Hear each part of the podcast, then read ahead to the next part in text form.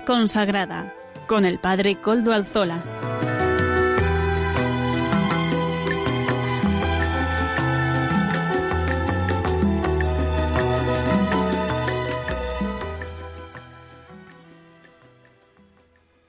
Buenas tardes, hermanos, amigos y oyentes.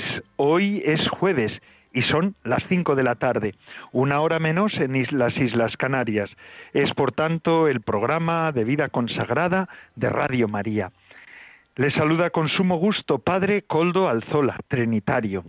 Hoy emito de nuevo, en esta nueva etapa, desde Algorta, Vizcaya, desde la parroquia de todos ustedes, la parroquia del Santísimo Redentor digo que es suya porque les hago partícipes de esta parroquia. Es una parroquia de puertas abiertas, siempre lo he dicho hasta ahora y hoy vuelvo a reiterar eh, mi oferta, ¿verdad? Es la parroquia de todos los que escuchan este programa de vida consagrada.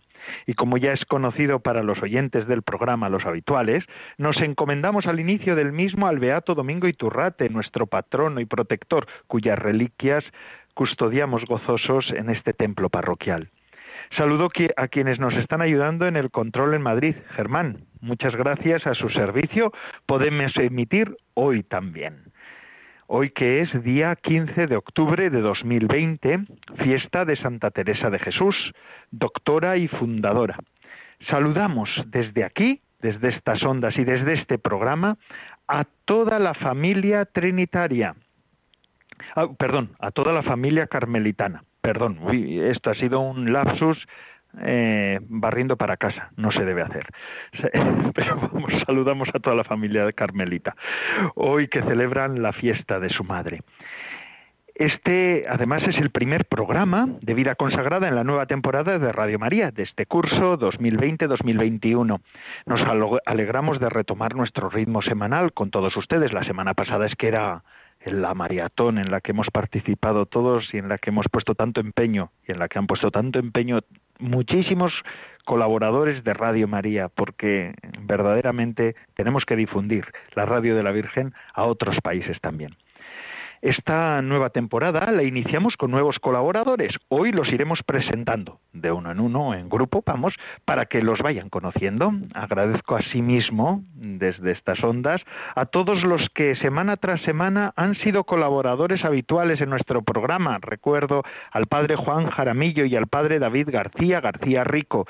Que Dios les pague su buen hacer y su su constancia mandándonos lo que, lo que nos preparaban semanalmente, que era tan sustancioso. Y ya saben ustedes que se pueden poner en contacto con el programa por medio del correo electrónico del mismo, se lo recuerdo por si acaso, vida consagrada, todo seguido y en minúscula, arroba radiomaria.es. Ustedes pueden escribirme a él y yo mismo les contestaré. Recuerdo además que desde ya nos pueden escuchar por medio de los podcasts de la web. Ustedes eh, llegan a la, web de podcast de Radio María y ahí pueden bajar el nuestro. Ustedes ya saben cómo lo pueden utilizar. Pueden escuchar el programa a otra hora. Que no habían escuchado el programa porque no estaban a la hora de, de emisión en directo, pues lo pueden escuchar más tarde. Lo que desean ahí en la web de podcast de Radio María. Ya tienen el nuestro. Así que Adelante. Así, sin más dilación, comencemos con los contenidos del día de hoy. Comenzamos conectándonos con la hermana Silvia Rozas, que es la directora de la revista Eclesia, que seguramente todos conocerán, hija de Jesús.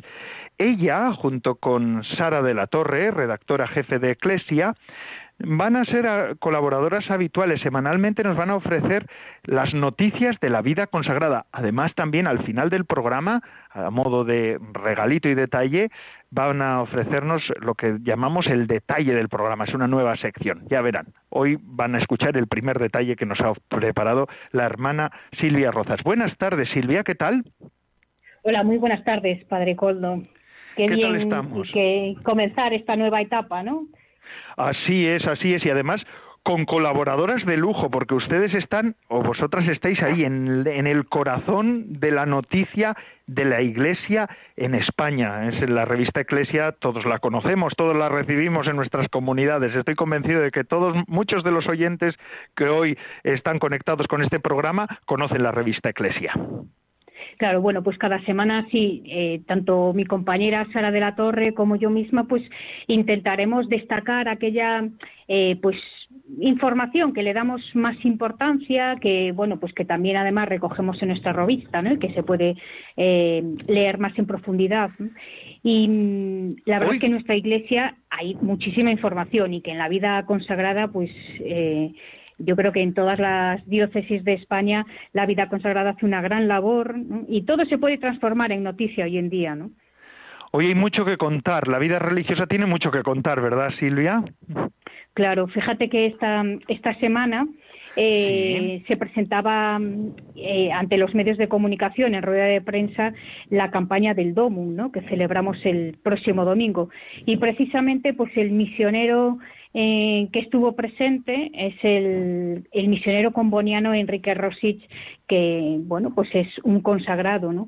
Por eso, qué importante hablar de él, ¿no? Y, me gustaría destacar algunas algunas cosas de, de su persona, que además nos pueden ayudar a, reflexionar un poco también sobre nuestra vida, porque este padre misionero mm, tiene 68 años, lleva 40 años en el chat, y nos regala, eh, gracias a bueno a uno de mis compañeros, José Ignacio Rivares, que le ha hecho una entrevista, nos regala eh, frases tan bonitas como decir que yo en el chat no hago nada, estoy compartiendo mi vida con los chavianos. Lo importante no es hacer, sino ser.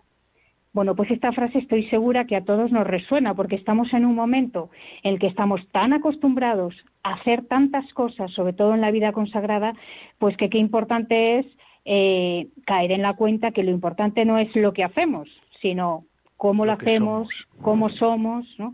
Pues esto nos lo dice él con esta experiencia tan fuerte en el chat, ¿no? porque la iglesia de chat es una iglesia joven. Fíjate, eh, Padre Coldo, que eh, esta iglesia tiene 50.000 habitantes y tiene 27 sacerdotes. Fíjate. Eh, claro, para nosotros esta cifra de 27 sacerdotes nos parece eh, poquísimo en nuestras cifras eh, de Occidente, ¿no?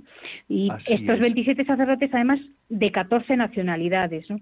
Bueno, pues es una iglesia joven, de mayoría además musulmana, con muchos conflictos entre etnias, con una gran riqueza de petróleo y que, como suele acostumbrar, pues resulta que el, misionero comboniano nos explica que esa riqueza del petróleo no repercute en el país.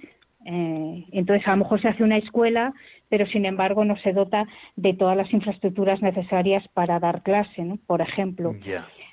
Bueno, que es un testimonio. Tan habitual en África, ¿verdad? Y en otros países de África, ciertamente. Eh, es un testimonio que podemos eh, ayudarnos de él para, para reflexionar sobre esta jornada del Domo.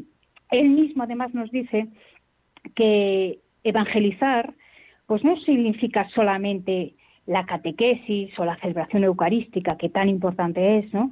sino que evangelizar también es la educación, la salud, la justicia, ¿no? En realidad son todos los aspectos de la vida. Claro, que te lo diga él, pues desde una realidad tan diferente a la nuestra, pues como que coge mucha más fuerza, ¿no? Además en un país tan musulmán. Mira, mira, mira, qué bueno. Además, eso es una iglesia bastante castigada. Todo el cuerno de África es una zona, no solamente la iglesia, sino la sociedad misma está muy castigada, ¿verdad? Eh, claro, y además, mm, con estos conflictos de etnias, pues hay muchos grupos terroristas. Él cuando llegó al Chad, eh, que fue en el año 1981, pues llegó en plena eh, guerra civil, ¿no? bueno, pues lo que sería para aquel joven que llega a eh, encontrarse de golpe con una guerra que bueno pues que no sabría casi ni, ni, lo que era con, con 29 años ¿no?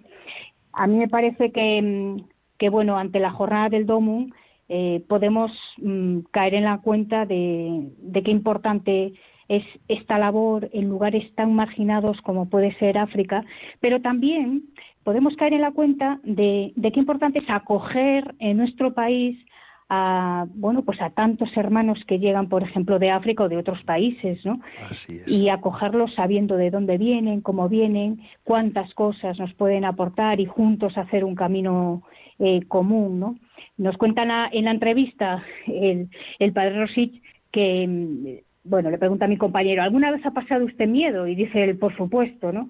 ¿Cómo no pasar miedo en, en una guerra, ¿no? Pero mm, quizá lo importante de su persona es esta figura de misionero eh, que es caminar con los chadianos, estar con ellos, vivir como ellos, hacer vida común, que no es tanto yo voy a ayudar, ¿no? sino él ser ayudado por los demás, hacer un proyecto juntos, ¿no?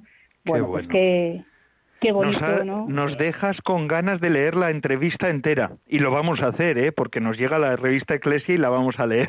Ah, y así es una pues buena manera, Silvia, de empezar ya, de ponernos mirando al domingo, que este domingo es domingo del Domund. Muchísimas gracias, Silvia, por tu aportación y además sabiendo que vas a estar todas las semanas, que nos vas a traer un montón de noticias de vida consagrada. Te lo agradecemos mm, vivamente. Y ya, Muy bien, pues, pues muchas gracias a todos y buen programa y hasta la próxima. Al, final te esperamos otra vez tu conexión para que nos hables de ese detalle que nos vas a ofrecer para la semana, ¿eh? Así que al final del programa te volvemos a escuchar. Muy bien, Silvia. Seguimos con el programa. Gracias. Y es que ahora seguimos con el programa. Ya les he dicho yo al comienzo del mismo que hoy es la fiesta de Santa Teresa de Jesús.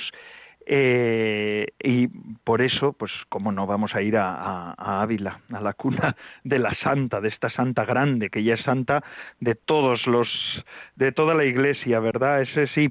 Y es que allí tenemos al habla, y ya está preparado, el padre David Jiménez Herrero, que es natural de esa misma tierra, de Ávila, como la santa es carmelita descalzo y además es eh, además de muchos otros servicios que haya hecho a la Iglesia y a la vida consagrada ahora es encargado de, comunicación en la orden de los carmelitas descalzos y es director de la revista Teresa de Jesús y en la actualidad es también el prior del convento casa natal de la Santa, de Santa Teresa, en Ávila.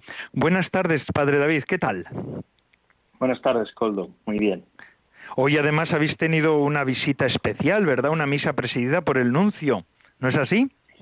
Pues así es, la misa mayor que se celebra todos los 15 de octubre en la catedral para celebrar a Santa Teresa, esta vez ha estado presidida por el nuncio de su santidad. O sea que ha sido una, una gran alegría en este día. Nada más y nada menos. Así ya, bueno, claro, es que es una santa universal y el nuncio es lo que nos recuerda que la Iglesia es universal, ¿verdad?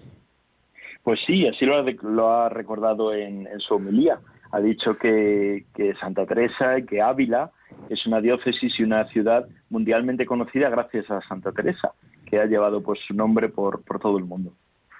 Y además es que este año es un año un poco especial, ¿verdad? Porque hace unos días, el 27 de septiembre, conmemorábamos el 50 aniversario de la declaración como doctora de la Iglesia de Santa Teresa de Jesús. Supongo que ah, habrá preparado un programa amplio para este año, aunque ya sabemos que el tema del coronavirus pues siempre está resituando nuestros programas y nuestros proyectos, pero a pesar de todo supongo que habrán respondido a esta, gran conmemoración. Efectivamente, estos 50 años del doctorado de Santa Teresa están marcando no solo las celebraciones de estos días de la novena y la fiesta de Santa Teresa, sino que pretenden marcar todo el año pero también es verdad que con la realidad que tenemos encima del coronavirus, pues con mucha prudencia y con y reduciéndolo a los actos esenciales. Quizá el, acto más, mm, más grande, más importante, el aldabonazo de este, de este 50 aniversario, sea el congreso que se está preparando entre la diócesis de Ávila, la Universidad Católica y los Carmelitas Descalzos. Un congreso que dio su pistoletazo de salida precisamente el aniversario del doctorado, ese 27 de septiembre, y que al no poderse celebrar entonces, pues se ha se ha pasado para unos días del mes de abril, del 12 al 15, de manera presencial y telemática, pues se celebrará este, este Congreso Internacional. Qué bien. Y mm, básicamente, ¿cómo van a ser eso en el Congreso? ¿Qué es lo que tienen organizado? ¿Qué ponentes van a, van a ser invitados para el Congreso? ¿Qué tema bueno, pues va a ser el que se va a tratar? El, el Congreso eh, gira en torno a, el título, podríamos decir, es Mujer Excepcional. Así la califica San Pablo VI a Santa Teresa el día del doctorado. Dice que, Teresa es una mujer excepcional por todos sus valores, porque es maestra de oración en la Iglesia y por, porque es una religiosa eh, increíble, ¿no? Viene a decir él por la hazaña que, realiza en, su época. Y entonces, en torno a este, a este tema de Teresa Mujer Excepcional, 50 años de doctorado, pues va a girar todo el Congreso. Entre los ponentes, pues tenemos dos cardenales, por ejemplo, Aquilino Bocos, que nos hablará del significado de la reforma teresiana y de la y de nuestra propia reforma, ¿no? Como necesitamos también esa esa propia reforma a la que el doctorado teresiano nos sigue nos sigue llamando, o por ejemplo don Ricardo Blázquez, que, que es conocido porque él es un gran amante también de Santa Teresa y la ha leído bastante, pues Santa Teresa de Jesús, maestra espirituales para nuestro tiempo. No queremos que sea solo un congreso que hable de cosas del pasado, ¿no? Que no mencione solo a Santa Teresa, un congreso especialmente, podríamos decir, historicista, ¿no? Sino que lo que se pretende es saber cómo eh, este doctorado teresiano ha iluminado a la Iglesia y sigue iluminando a la Iglesia y a la sociedad de hoy. De esa manera, pues hay también la participación de, varios carmelitas descalzos, algunos de Roma, otros que están aquí en, España, que van a presentar pues vertientes desde la vida consagrada, eh, por ejemplo, dos modelos de santidad, Teresa Jesús y, Pablo VI, y, también una ponencia muy curiosa que la tendrá el carmelita italiano Silvano Giordano, que nos va a hablar cómo, cómo llega Teresa a ser la primera doctora de la Iglesia porque hasta ella nunca había habido ninguna mujer. Él, va a recoger todo ese recorrido que, se sigue en la Iglesia y en distintos puntos del mundo pidiendo este doctorado, este doctorado teresiano. Y además este congreso pues cuenta con, la participación también de, algunos profesores alemanes que van a que van a hablar de la espiritualidad femenina, por ejemplo en la Biblia, en el Antiguo Testamento, en el sentido eclesial también de que sea una mujer la doctora de la Iglesia, y, también a nivel literario, porque la santa pues es patrona de, las, los escritores en lengua castellana. Y, bueno, pues también hay que, hay que mirar un poco cómo, cómo Teresa escribe, ¿no? Escribe de una manera especial y cómo hoy nos sigue cautivando a través de su escritura. Básicamente serían las líneas de, de, este, de este Congreso Internacional. Las líneas maestras, interesante, suena muy bien. Eh, ¿Nos puede recordar de nuevo las fechas eh, para, para apuntarnos también en las agendas, ya para que la gente también, yo creo que con la presentación y con los temas y algunos de los ponentes, pues la verdad es que tiene, va a tener una resonancia particular. Sí, yo creo que sí. tuvimos la primera conferencia ya de apertura ese día 27, que fue a cargo del doctor Juan Antonio Marcos, Carmelita Descalzo con una ponencia brillante, Teresa Jesús, un verbo irregular, ¿por qué sigue cautivándonos? Y después la parte fuerte del Congreso se va a desarrollar entre los días 12 y 15 de abril. Y el lugar es la Universidad Católica Teresa de Jesús, Santa Teresa Jesús de Ávila, y ahí en la propia página web de la Universidad Católica pues se encuentra tanto el programa como la inscripción e incluso la inscripción para aquellas personas que, que están fuera de España o que están en España y no pueden asistir presencialmente, pues ahí van a poder inscribirse también para seguir el Congreso de manera telemática. Es interesante porque viendo la situación, ¿verdad? Muchos van a tener dificultades para poder acceder o llegar allí presencialmente al Congreso, que verdaderamente es interesante y además son ustedes son los hijos o vosotros sois los hijos de Santa Teresa, ¿verdad? Toda la familia carmelita y especialmente los carmelitas descalzos y las carmelitas descalzas. Pero Santa Teresa es universal. Seguramente que sin, eh, signos de esa universalidad eh, los, tendréis cada día. Vosotros que vivís ahí en la casa natal, eh, pues de la Santa habréis visto cómo su influjo llega a muchos lugares. ¿No es así?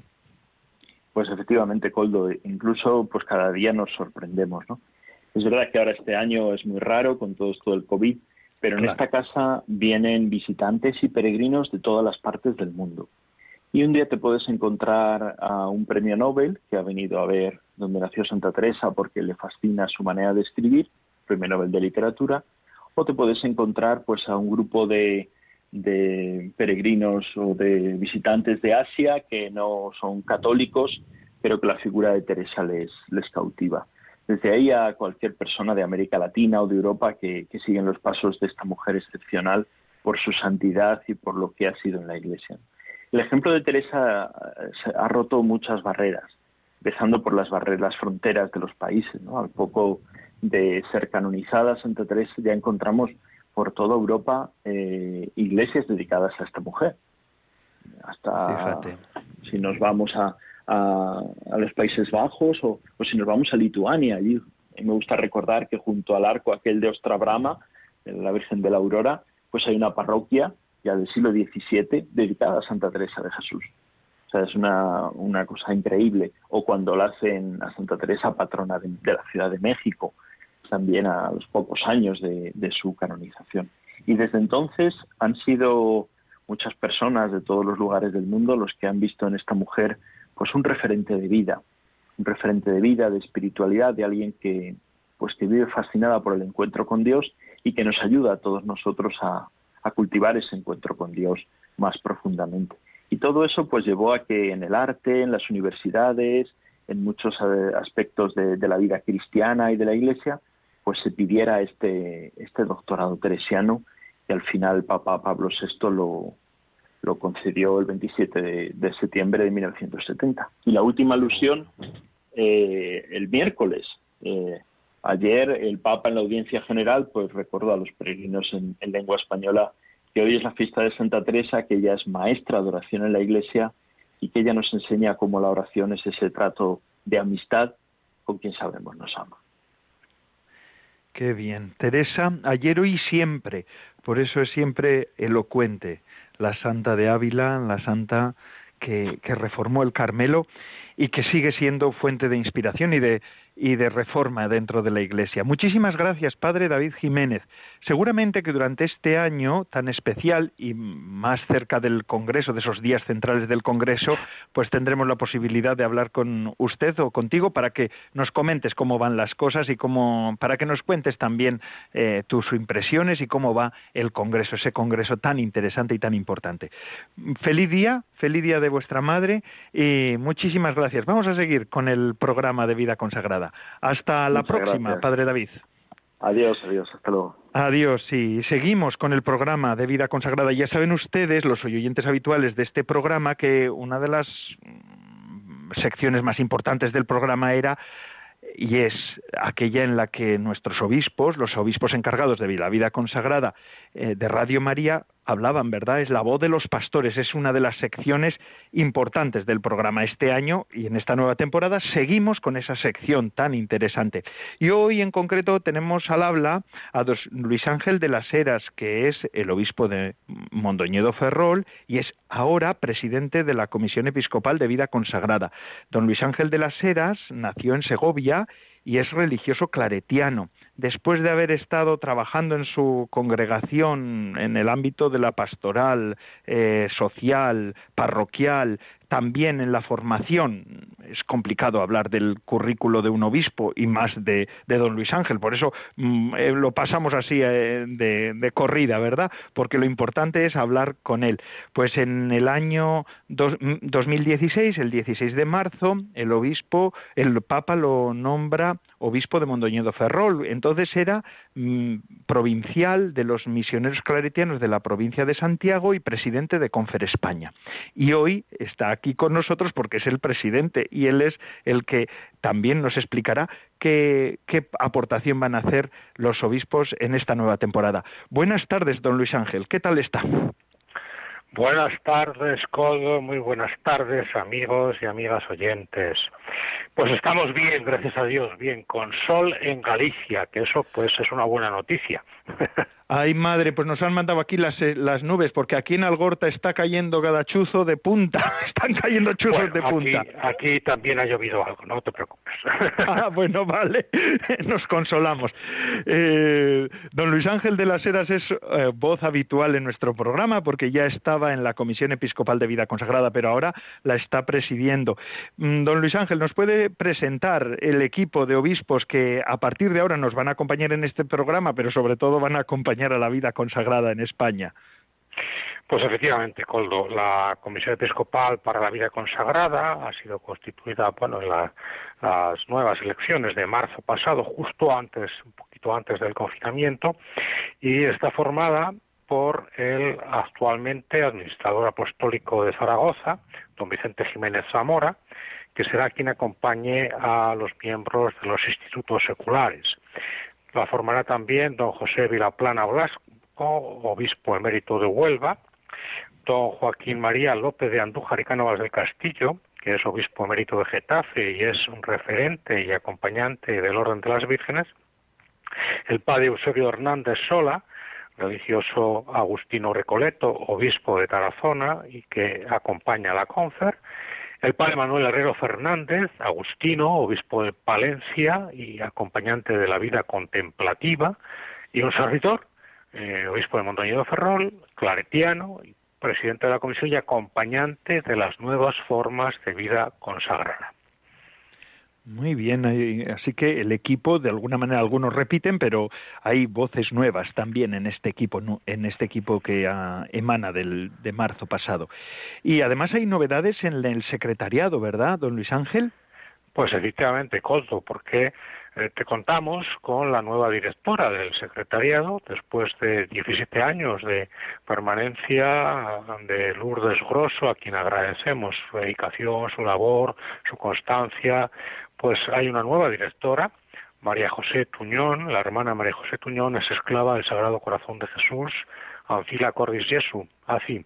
Y ella es una mujer eh, con pasión por la vida consagrada, por toda la vida consagrada que conoce, ha tenido la oportunidad de conocer pues no solo su congregación, sino otras congregaciones y otras formas, eh, es decir, órdenes y, nuevas formas de vida eh, consagrada, y otros modos de vida consagrada. Eh, María José Tuñón es una mujer de comunión para la comunión, como tiene que ser este eh, secretariado, como lo ha sido hasta ahora y como seguirá siéndolo a partir de ahora, pues con, con, nueva perspectiva, con un nuevo impulso, porque las personas nuevas pues también ayudan a que notemos la presencia y la novedad del Espíritu entre nosotros. Así es, vamos a saludarla desde aquí, desde el programa de vida consagrada, porque entre en todo el trabajo que ha habido de buscar nuevos colaboradores, ella ha entrado de lleno, ¿verdad? Y ha sido un, gran baluarte para nosotros, ¿eh? y agradecemos también su trabajo y su, su interés por este programa. Efectivamente, y salúdala porque nos está escuchando. Ah, pues eso es, la saludamos los dos, usted y yo, ¿le parece? Ella y su comunidad seguro que nos escuchan. pues un saludo para ellas. Eh, don Luis Ángel, ¿cuáles son los retos mm, que se le presentan ahora a la vida consagrada y a esta comisión en este nuevo ciclo? Bueno, pues el reto eh, lo hemos dicho con la palabra acompañar, ¿no?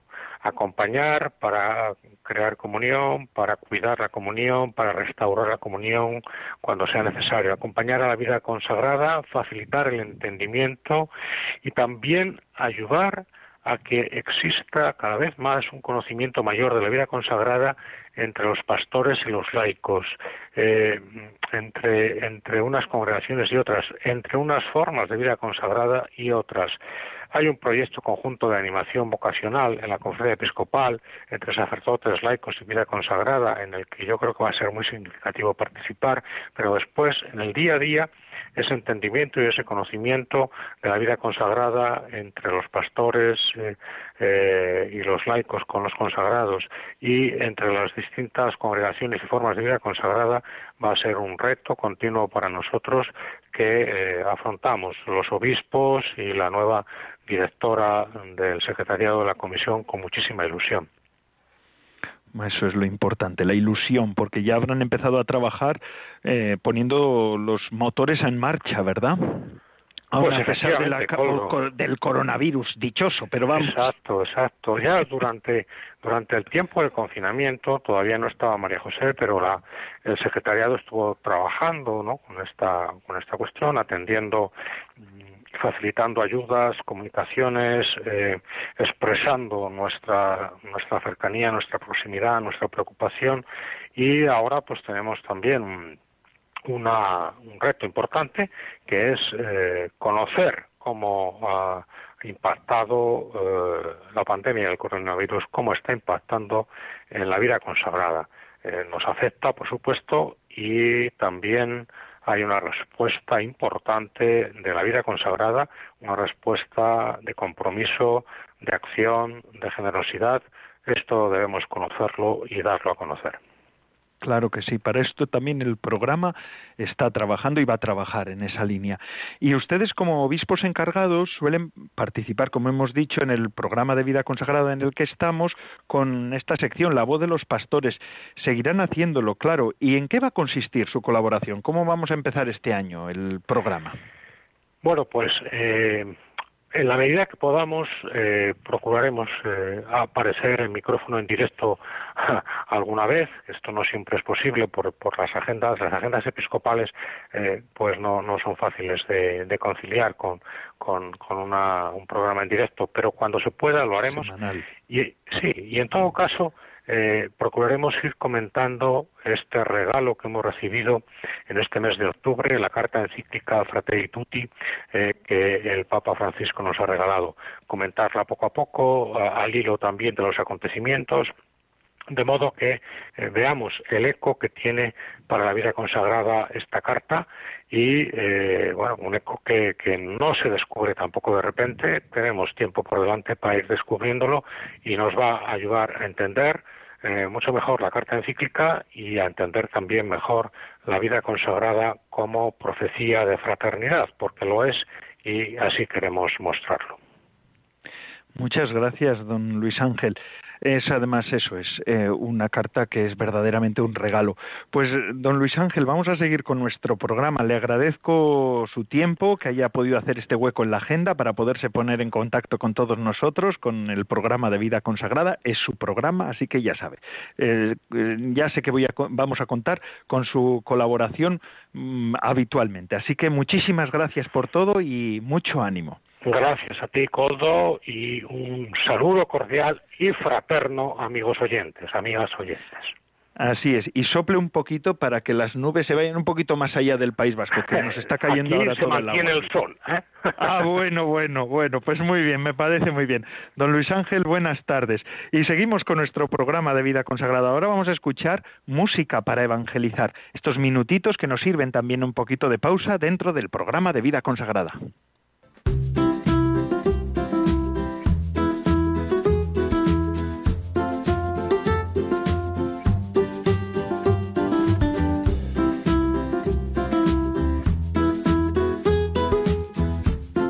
Tardes, Padre Coldo, y buenas tardes a todos los oyentes de Radio María. Hoy vamos a presentar al grupo católico BDI de Paraguay con la canción Te Necesito.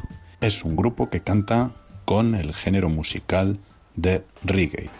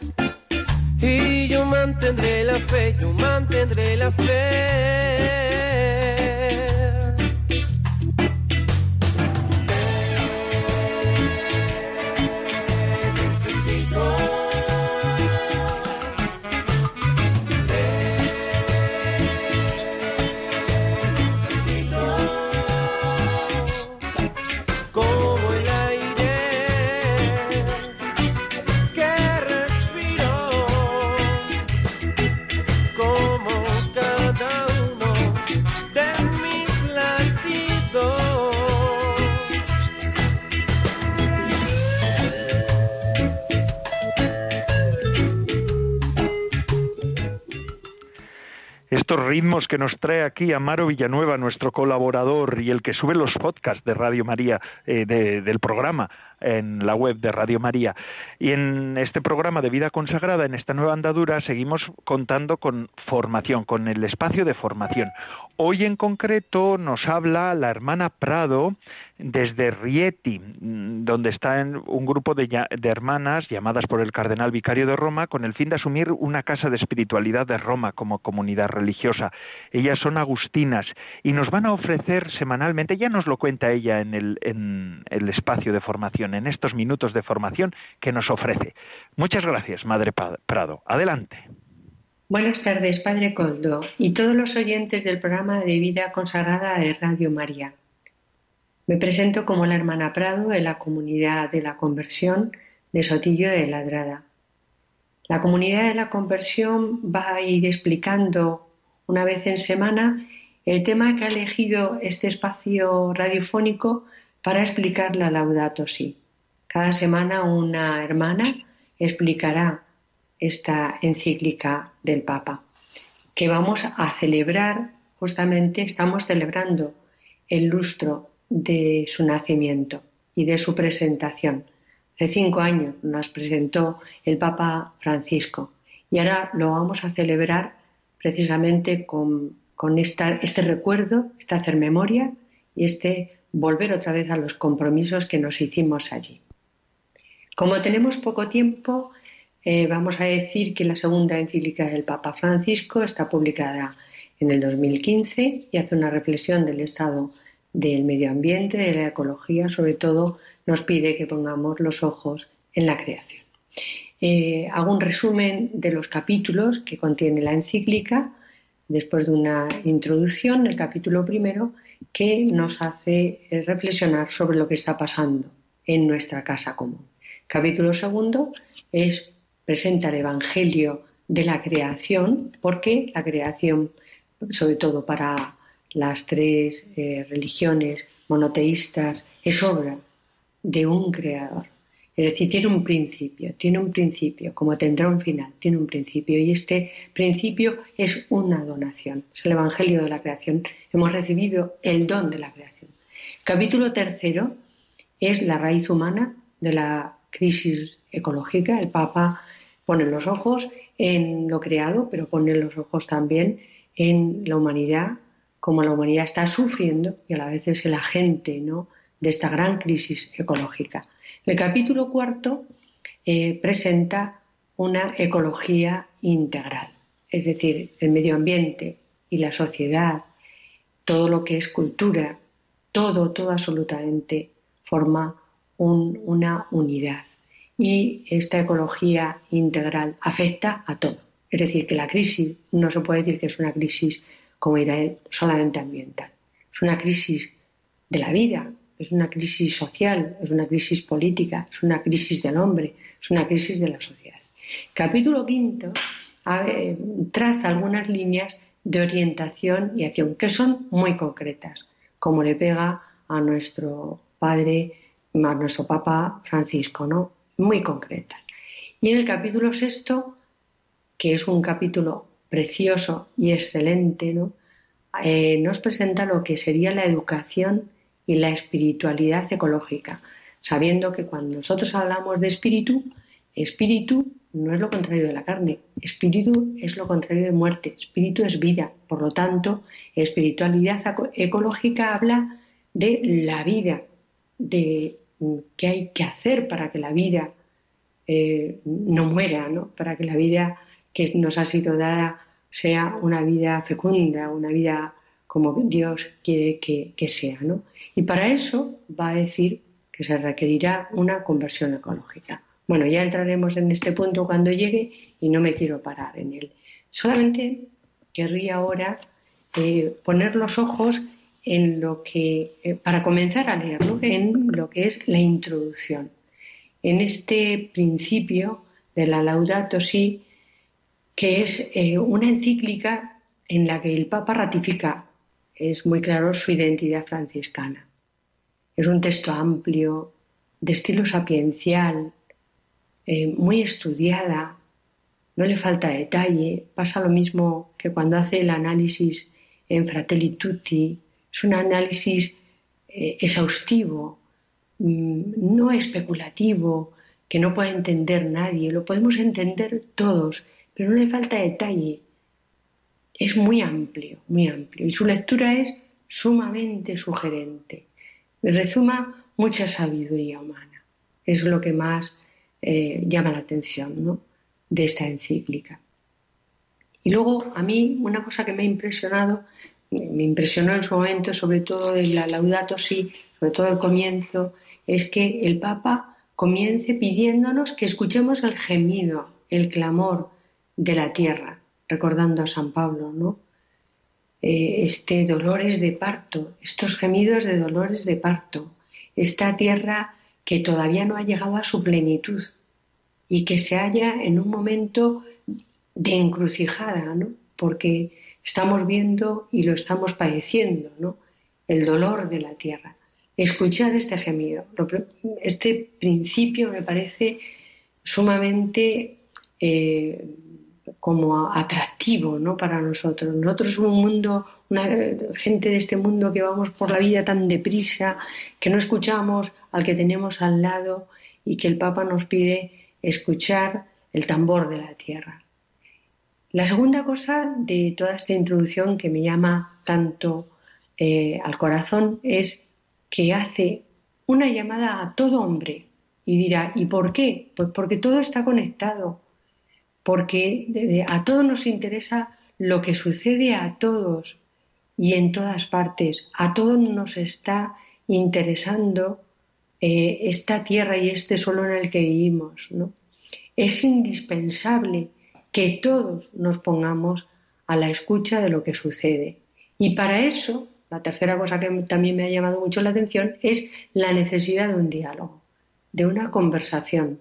Para llegar, él hablará a un, consenso mundial, que no es un pacto, eh, pues un pacto excluyente de la verdad, ni muchísimo menos, como va a explicar en Fratelli Tutti.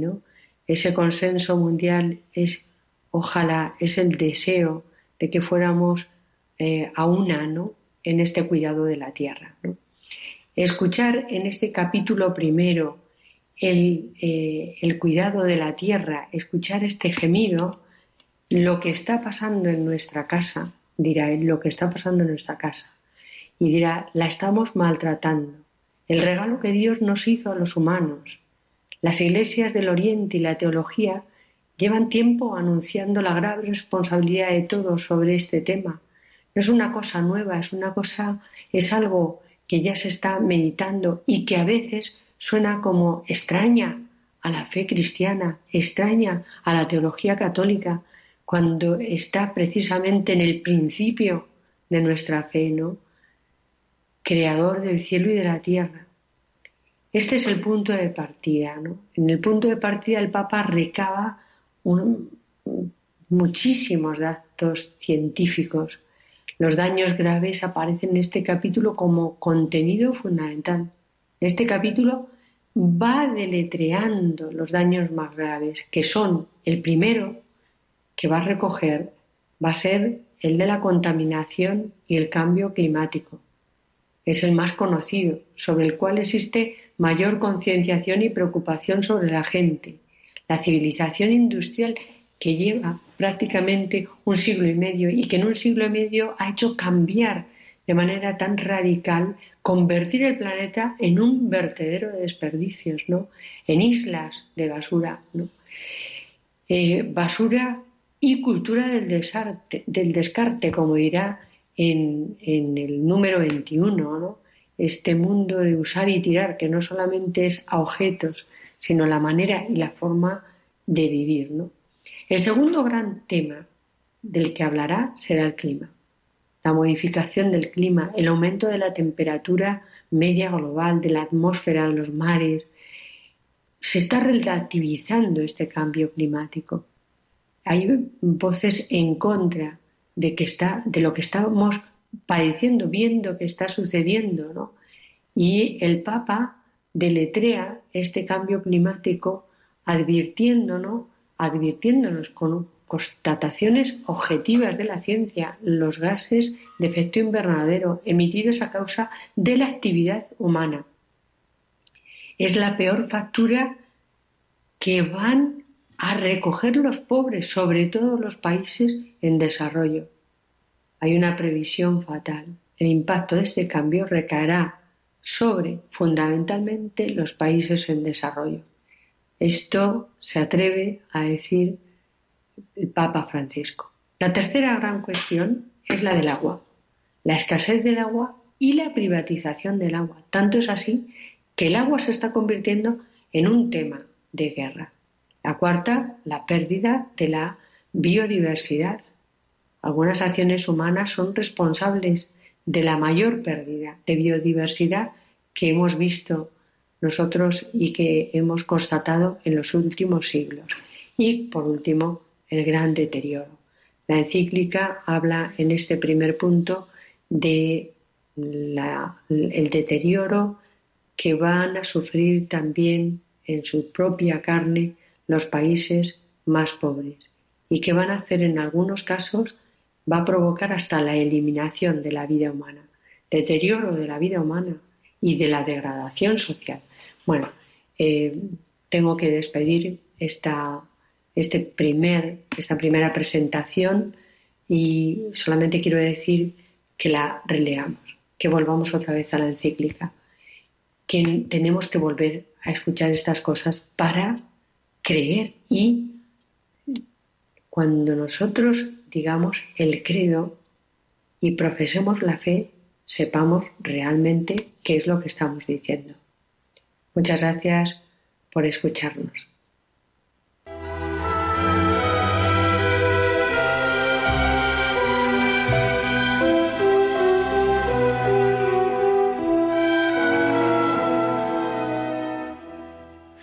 Muchas gracias, Madre Prado, del Monasterio de Agustinas de Sotillo de Ladrada. Vamos ahora a continuar con nuestro programa y en esta ocasión viene también de la mano de las de hermanas de la vida contemplativa. Las hermanas dominicas de la hermana nos ofrecen el espacio, la sección, la liturgia del domingo. Adelante, hermanas. Buenas tardes, Padre Coldo y oyentes del programa Vida Consagrada de Radio María. Vamos a comentar las lecturas del próximo domingo que será el vigésimo noveno del tiempo ordinario. Y en este domingo además la Iglesia celebra la Jornada Mundial de la Evangelización de los Pueblos, el Domum más familiarmente, o el Día de las Misiones. Con el lema para este año, Aquí estoy, mándame. Todos somos misioneros, todos, desde nuestro bautismo, tenemos una misión, acoger y anunciar que el reino de Dios está aquí. Todavía hay muchas personas que no conocen a Jesucristo, ni la salvación que nos ofrece, ni el consuelo de su Madre, ni tantas gracias como tenemos. También es un domingo para agradecer que nos ha llegado la fe por el anuncio de otros que creyeron antes que nosotros y que deseamos continuar esta tarea. Igualmente en este día oramos por los que actualmente entregan su vida en la misión, en países extranjeros o circunstancias de riesgo para su vida física. El Señor sigue llamando y espera la respuesta del lema propuesto.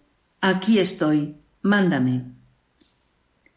En la primera lectura escucharemos un texto del profeta Isaías en el que se anuncian bendiciones a Ciro, que fue un rey persa, por tanto pagano, que no conocía a Dios ni a su pueblo, pero Dios verdadero, Señor de la historia, hizo que su reinado resultara providencial y por su medio concedería la libertad a Israel. De modo que todos proclamamos con el Salmo responsorial, que es la respuesta a esta primera palabra de Dios, aclamad la gloria y el poder del Señor. No es una aclamación etérea, sino que brota de una experiencia vivida por el pueblo de Israel y transmitida a otras generaciones. A veces no encontramos palabras para decirle al Señor, pues algunos de los versos de este salmo son muy apropiados para repetir con el corazón y con la boca en nuestra oración. La segunda lectura que se proclamará en la Eucaristía de este domingo está tomada del comienzo de la carta a los tesalonicenses y vemos cómo en la vida de las primeras comunidades era importante, después del primer anuncio, estimularse compartiendo y testimoniando la fe. Así Pablo elogia las tres virtudes en esta comunidad, la actividad de vuestra fe. Por tanto, nos enseña que fe no es asentir unos dogmas recibidos solamente, sino que es también vivir ese asentimiento. También elogia el esfuerzo de vuestro amor.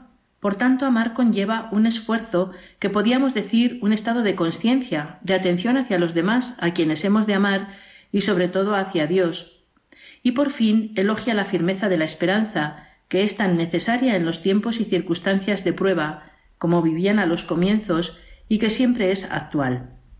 Y por fin leemos el Evangelio de este día, que está tomado de San Mateo. En aquel tiempo se retiraron los fariseos y llegaron a un acuerdo para comprometer a Jesús con una pregunta. Le enviaron algunos discípulos suyos con unos herodianos y le dijeron Maestro, sabemos que eres sincero y que enseñas el camino de Dios conforme a la verdad sin que te importe nadie, porque no te fijas en apariencias. Dinos, pues, ¿qué opinas? ¿Es lícito pagar el impuesto al César o no? Comprendiendo su mala voluntad, les dijo Jesús Hipócritas, ¿por qué me tentáis? Enseñadme la moneda del impuesto. Le presentaron un denario, un denario. Él les preguntó ¿De quién son esta imagen y esta inscripción? Le respondieron del César. Entonces les replicó, Pues dad al César lo que es del César y a Dios lo que es de Dios. Notamos que la primera frase del Evangelio, el primer versículo, hace referencia a algo anterior. En ellos aparece una parábola que Jesús había dicho y que los fariseos que la escuchaban se habían retirado afrentados, quizás. Ellos notaban que en algunas de sus parábolas estaban reflejados y quedaban al descubierto. Invitamos, por tanto, a leer también este texto anterior que llevó a los fariseos a conchavarse con los herodianos, probablemente un grupo de partidarios de Herodes o de su entorno. Puede ser que mezclasen sentimientos políticos y religiosos, no se sabe muy bien.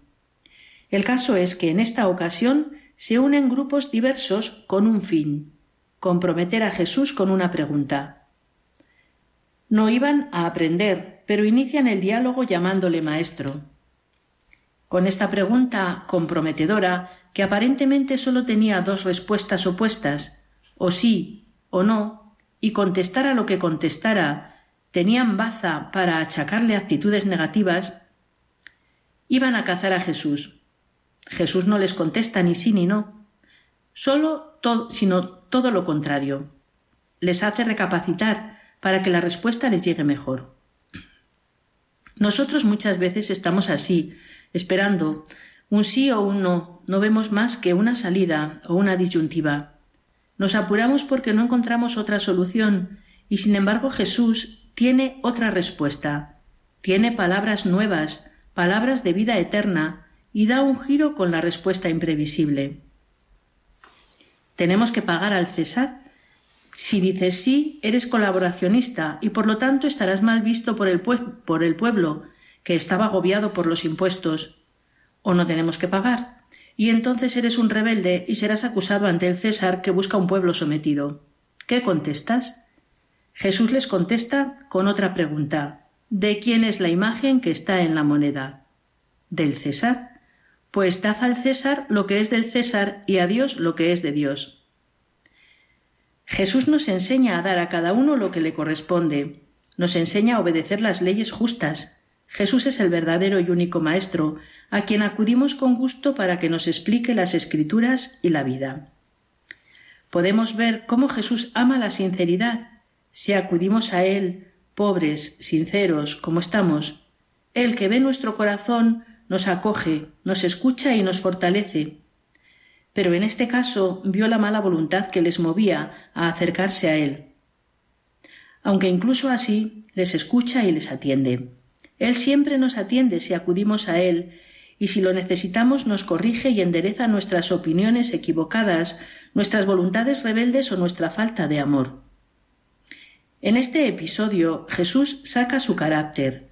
Jesús, que es manso y humilde, pero que también sabe hablar con claridad y contundencia, les descubre ¿Por qué me tentáis?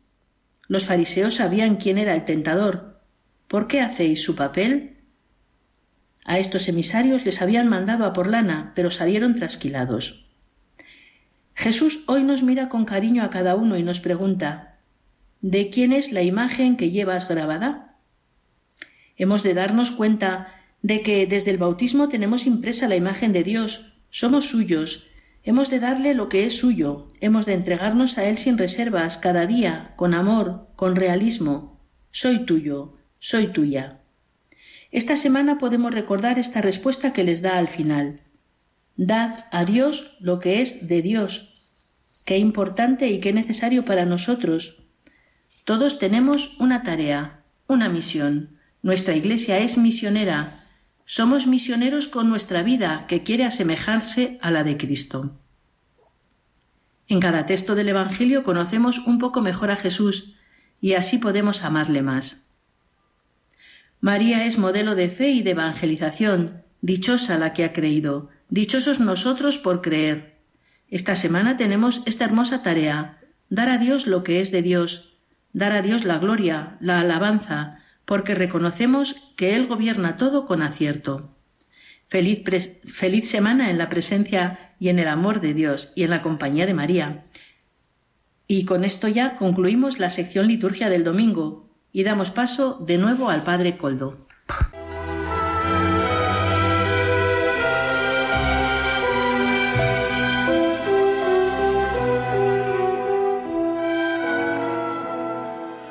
Muchísimas gracias a las hermanas madres dominicas de Lerma por su aportación semanal. Las seguiremos esperando todas las semanas, ¿eh? Así que muchísimas gracias y mucho ánimo. Y ya hemos llegado al final de nuestro programa, de hecho ya estamos hasta fuera de tiempo. Por eso me despido de todos ustedes hasta la semana que viene si Dios lo quiere. Ahora les dejo con la hora feliz y sin más, recen por mí, que yo lo hago por ustedes. Se despide Padre Coldo Alzola, Trinitario.